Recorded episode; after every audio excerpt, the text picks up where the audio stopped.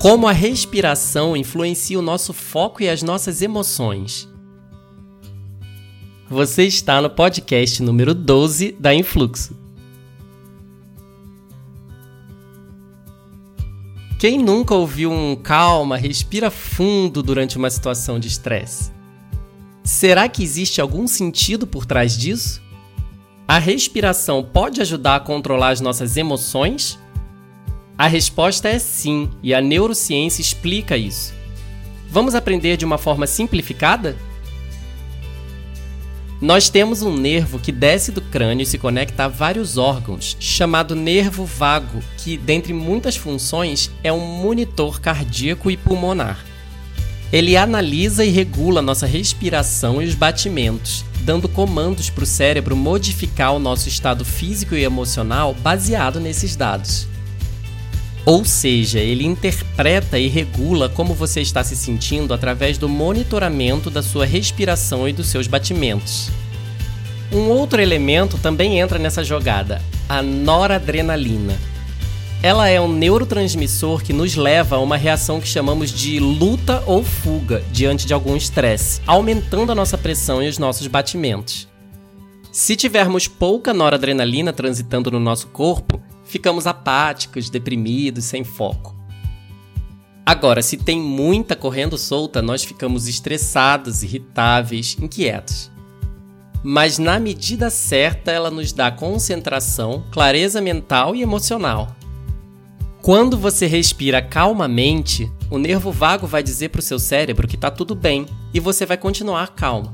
Agora, se você toma um susto e fica ofegante, o nervo vago vai dizer para o seu cérebro ficar alerta e os batimentos vão acelerar. Além disso, vai haver uma descarga de noradrenalina direcionando você para a luta ou fuga. A luta ou fuga é uma reação natural ao estresse que nos permitiu sobreviver e evoluir. Mas hoje em dia, as situações que nos estressam geralmente não representam uma ameaça à nossa sobrevivência. Mesmo assim, todas as vezes que nós passamos por algum estresse emocional, nosso organismo se prepara para reagir, quer seja lutando ou fugindo. Essas regulações do nosso organismo acontecem automaticamente, mas se a respiração e os batimentos são os gatilhos para que isso aconteça, nós podemos hackear o sistema através da respiração consciente e profunda, enviando assim mensagens de calma para o nosso nervo vago. Faça um teste. Experimente respirar fundo e lentamente pelo nariz algumas vezes por mais ou menos um minuto. Já é o suficiente para você sentir um bem-estar imediato, uma pacificação nas suas emoções e um pouco mais de clareza mental. Se você quiser, você também pode experimentar respirar de forma rápida e curta por alguns segundos. Você provavelmente vai se sentir mais alerta. Pois é, não é magia, é o seu sistema nervoso trabalhando para você. Tá, mas então qual é a lição por trás disso tudo?